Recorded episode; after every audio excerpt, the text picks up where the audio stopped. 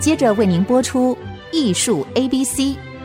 本节目由 iArt Gallery 爱上一郎赞助。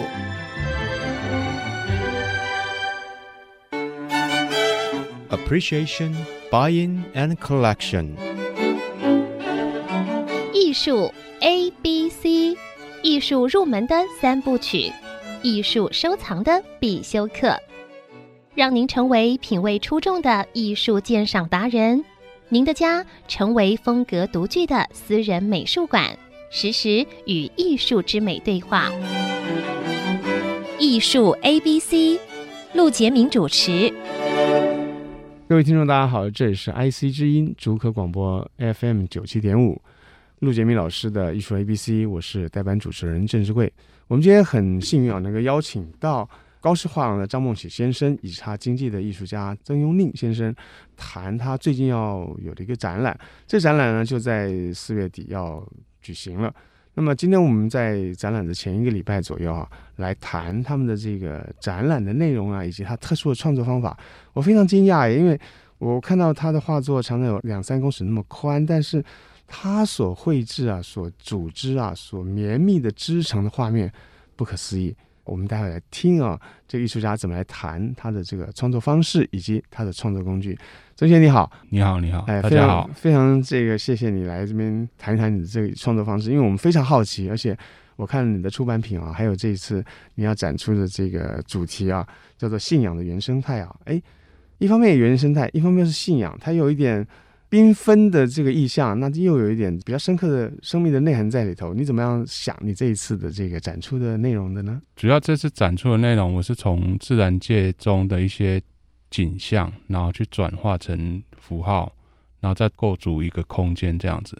然后是在这样的圆形的方，这种构一个发想的 idea 之间，我是从一些宗教的信仰里面的图腾去转化出来的。哦。自然的形象都是我们能辨识，但是经过你变把它变成几何形象或者元素之后，就是一个新的组合。对，那这个画面就不太那么像叙述的，反而有很强的装饰性。嗯，或者说，当然还有它的结构。对，因为你的内容是信仰。对，但是我看你的画面啊，非常缤纷，几乎都是单纯而亮丽颜色。我说单纯是说，你的调色这件事情好像。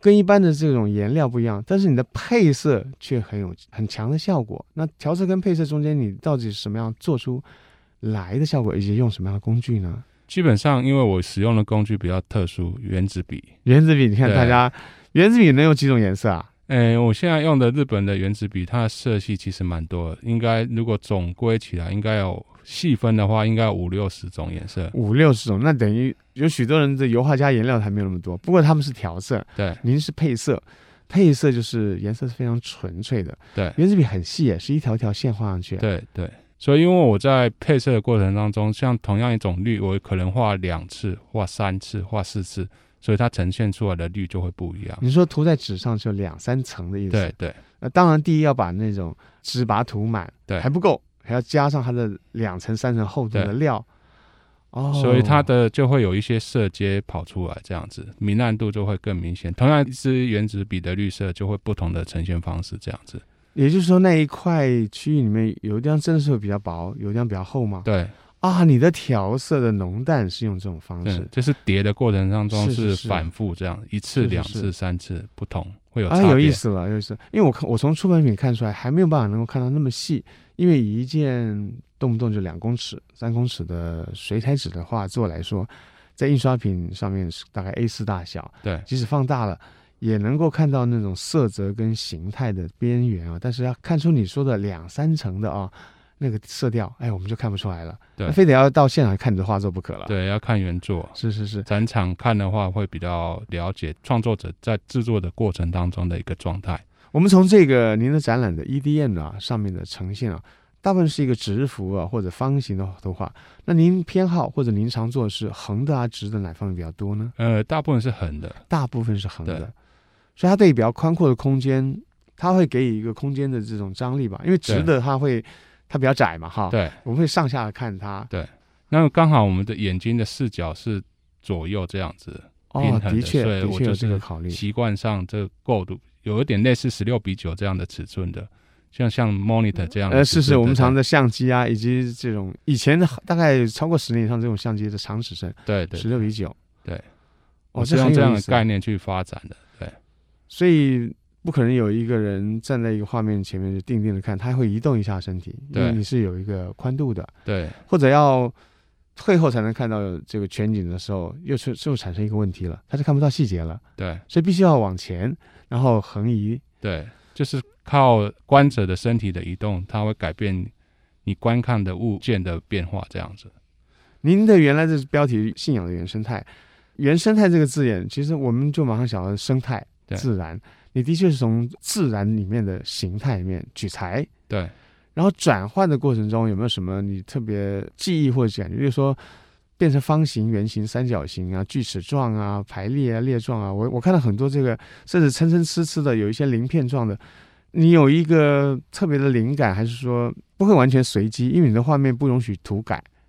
因为刚开始我是从多肉植物里面去观察，哦，多肉植物哦，一片一片，对对。对，然后它有些多肉植物，台湾农业比较发达，它会有嫁接，就是同样一个主体，然后插了另外一个物件进去，哦，然后所以就好像共生的概念。然后我从那个 idea 去发展，比如说一棵大树，然后附着了一棵兰花这样子。所以，我有一些造型上，它会有一个主结构，然后再有一个副结构，然后依附在那个主结构的周围，然后从蔓生开来。所以，它那空间上会有一直一直多变的转化的变变动的状态。各位听众啊，这个艺术形态，我们刚刚是讲它的细节啊、创作啊、造型啊、分布啊啊这些，不管是从材料、从意念啊、从构图，大概说了一下。可是您能想象吗？欢迎各位上脸书啊，或者上高市一郎的这个网页啊。去看一看这个图片，你会突然发觉哦，我们刚所说的来来往往这些说法，它有一个在第一眼你就会得到完全的解答，因为它是一个缤纷啊、有趣而且很摩登。我说的摩登就是我们绘画走到今天啊，许多的这个形态啊、呃模式呢，几乎都已经发现完了，没有谁说它是完全发明的。但是呢，会给你一种新意啊，一种缤纷啊，还有一种好像你你心里会涌现的那种惊讶的感觉哈。其实啊就是当代我们所祈求的。或者所盼望的，我相信你看到这些画作以后一定会有这种感觉，你会说哇，先叫了一声，然后再细细思维，怎么会这样？有时候一件好的作品或一批好的作品，它就是让你有第一声的哇，接着呢，你慢慢看吧。啊，那这次这个信仰的原生赛会在四月二十八号到五月二十五号，将近一个月时间，四个礼拜会在新竹展出。展出的地方呢，我们来请这个高氏画廊的主持人来说一说。展出的地点以及它的形态，张先，张梦启先是呃，我是高氏画廊张梦琪，是欢迎您，欢迎您，谢谢。我觉得也是因为展出的地点是在国立阳明交通大学艺文中心，有阳明两个字，也有交通两个字，对，因为阳明跟因为阳明跟交通大两个学校合并了，哦、对，然后他们是在新竹的校区。里面的艺文中心展览，然后就是原来的交通大学的校址。对对对，然后正好我们现在上的节目是 IC 之音。竹科广播，太好了，所以也很欢迎我们在新竹的这些译文的爱好者能够找个时间去现场看一下。因为其实因为我我也了解台湾很多大学的译文中心，以阳明交通大学的译文中心算是最具规模，而且是办的最好的。因为呢，他们有一个很强大的校友会。作为他们的后援跟支持，我我们才特别从台北去看过几次不同的展览。对，对，他们是真的是办的非常的专业。那我们也很高兴，就是因为在去年的台北艺博的时候，艺文中心的洪慧冠洪主任是是有来我们高斯画廊的展位。那最早看到了新竹文化局长，对对对，还有是交大艺术中心主任，对对对，没错没错，对，因为在十几年前呢，对，其实，在十年前。我们也在交大艺文中心，有我那人有测过几档展览。哎呀，对，也地缘上很难得的，对对，有文化资源策策过几个展览。可是那个都是中国的艺术家啊，是是啊，然后也有比较前卫的那个多媒体的艺术在创作的，也都效果很好。所以当去年那个洪会冠洪主任看到在我们高市画廊展会看到曾佑宁的作品，就觉得非常好。然后，于是我们就提出来说，那有没有可能在交大艺文中心能够办个展览呢？那他就说我来敲档期啊，这个姻缘太好了。对对对对。然后他对于我，我觉得其实这也是我待会儿想要讲的，就是曾祐宁的作品，那那个诚如郑老师您说的，非常的缤纷。那其实他的缤纷是有一个很实际的一个效果的，也就是说，当曾佑宁的作品进入到任何一个空间，不管是公共空间，不管是办公空间，或者是居家空间，它会让那个空间的气氛活化。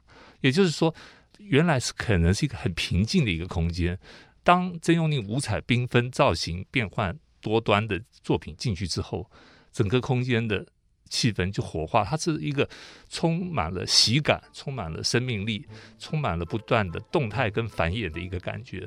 那这个感觉其实是很多空间需要的，这也是为什么说曾用宁的作品呃是很受收藏家的欢迎。它会点亮你的空间，对啊，它会让你眼睛发生闪光。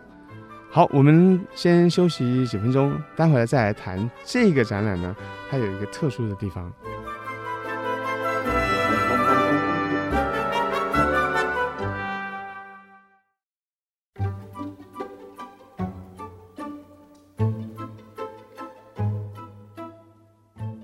各位听众，大家好，这里是 ICG 竹科广播 FM 九七点五，陆杰明老师的艺术 ABC，我是代班主持人郑志贵，很高兴邀请到张梦醒先生啊来谈他所经历的艺术家曾庸宁先生他的很特别的原子笔来描绘的巨大的尺幅的，具有装饰元素，但事实上它有很缜密的结构在其中的缤纷的画作。这个缤纷画作呢，我们刚刚。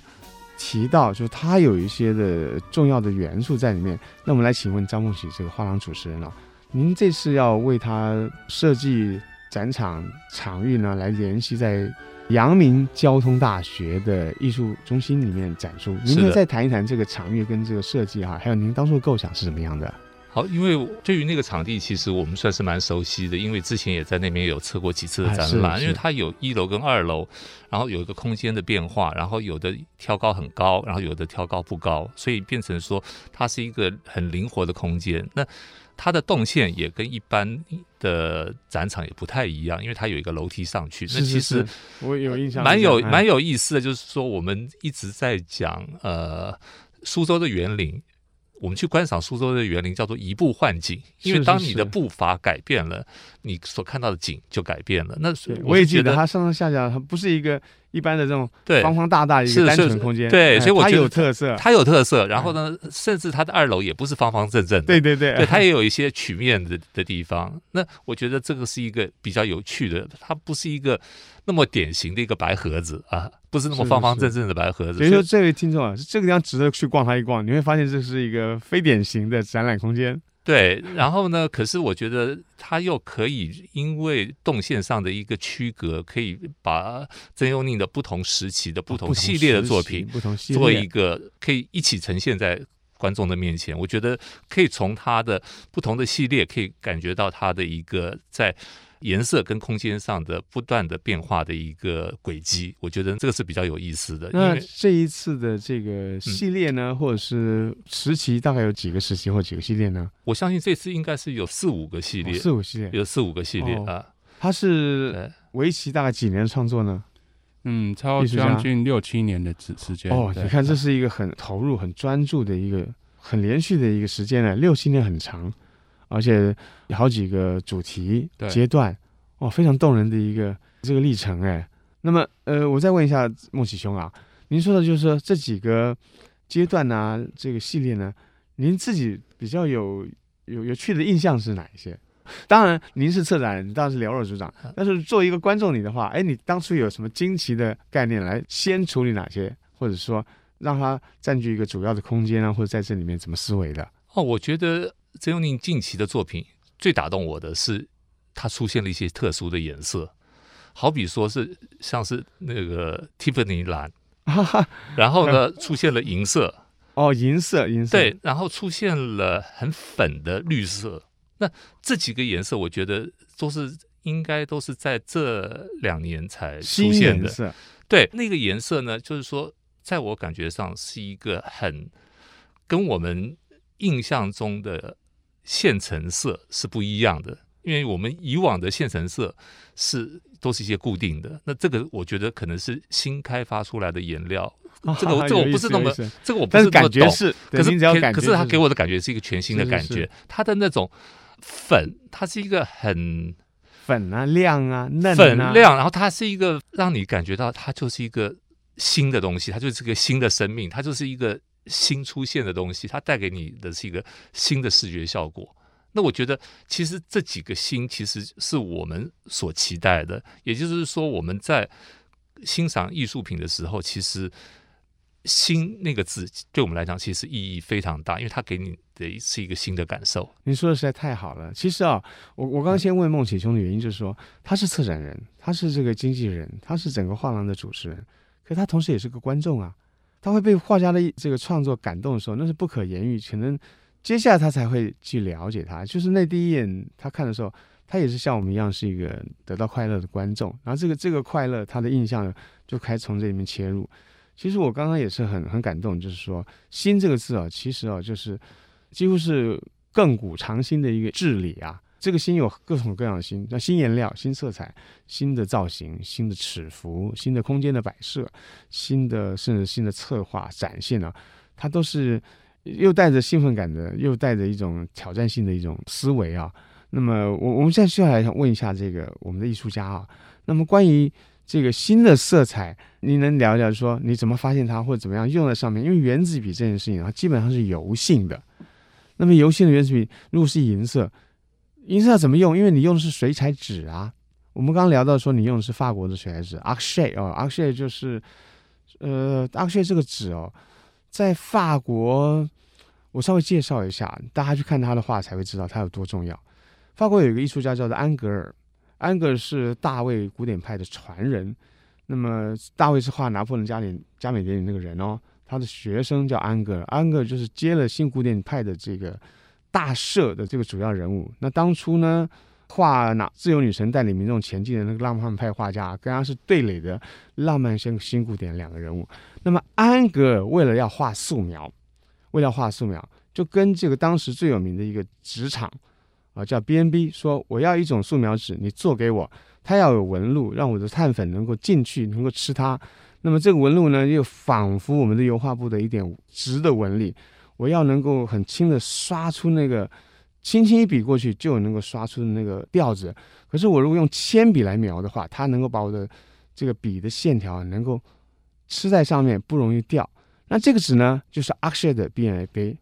所以如果你们对这个绘画有点了解，或者不了解有点兴趣的话，我跟各位说，大专联考的这个素描用纸就是这种纸，是全世界最好的。但我们不敢说没有更好，但是超过一百五十年，我算算一下，超过两百年的纸厂的这个纸呢，它可以是法国人能够推销出来最好的水彩纸、素描纸、版画纸。它有三类纸，我们的这个艺术家用的就是它三百克的。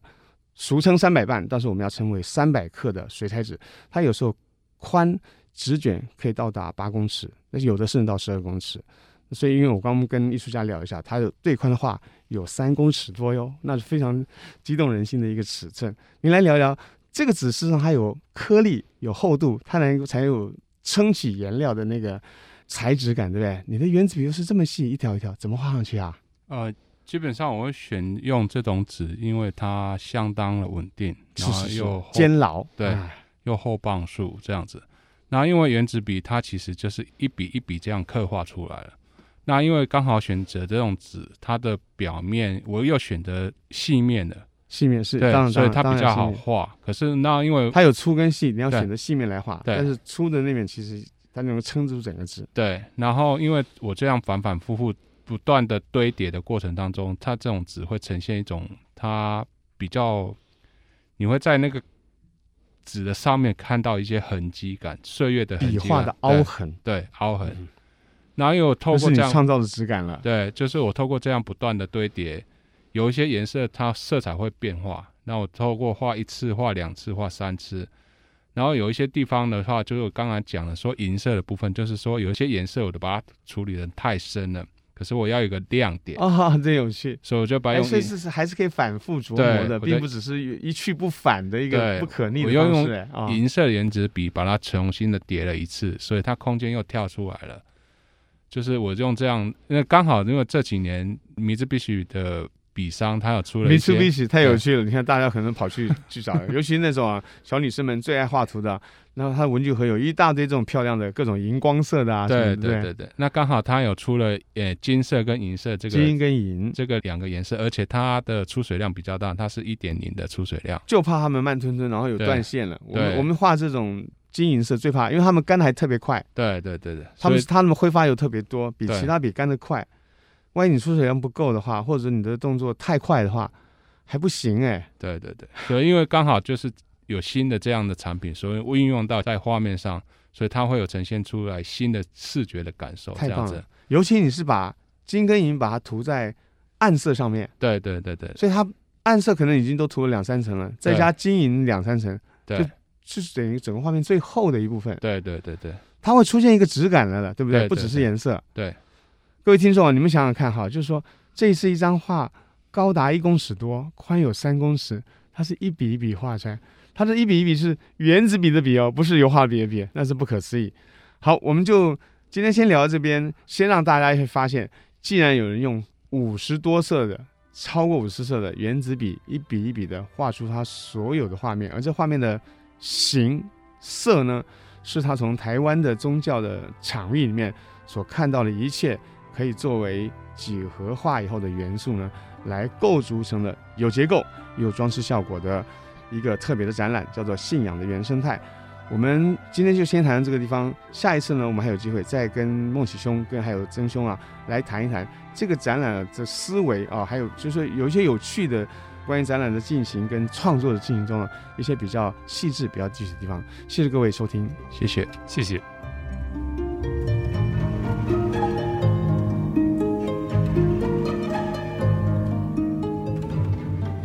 以上节目由爱上一郎赞助播出，放松心情，静静体会艺术的美好。iArt Gallery 让您爱上一郎。